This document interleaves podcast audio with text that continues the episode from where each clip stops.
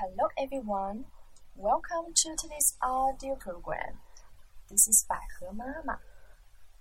So, what are we going to read today? Today, I'm going to read you a story about seven blind mice. 今天啊，我们要讲的故事是关于七只瞎老鼠。They couldn't see anything because they are blind. The story was written by Ed Young. Seven blind mice.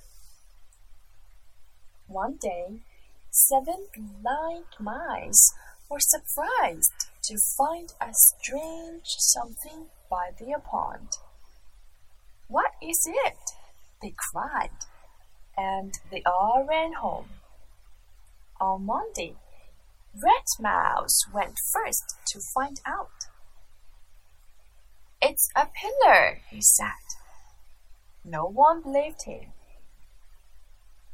On Tuesday, Green Mouse set out. He was the second to go. It's a snake, he said. No, said Yellow Mouse on Wednesday. It's a spear. He was third in turn. The fourth was Purple Mouse. He went on Thursday. It's a great cliff, he said. Orange Mouse went on Friday, the fifth to go. It's a fan, he cried. I felt it move. The sixth to go was Blue Mouse.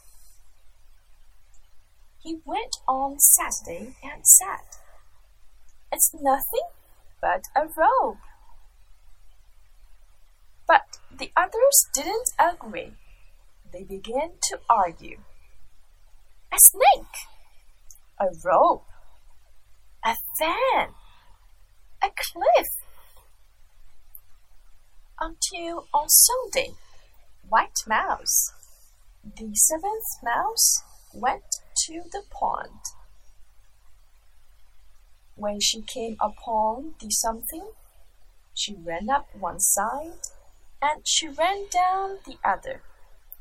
She ran across the top and from end to end.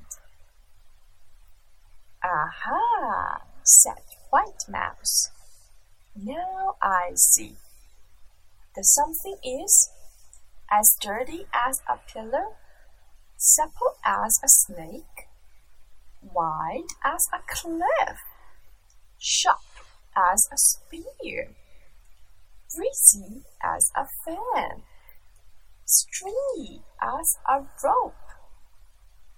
But altogether, the something is an elephant.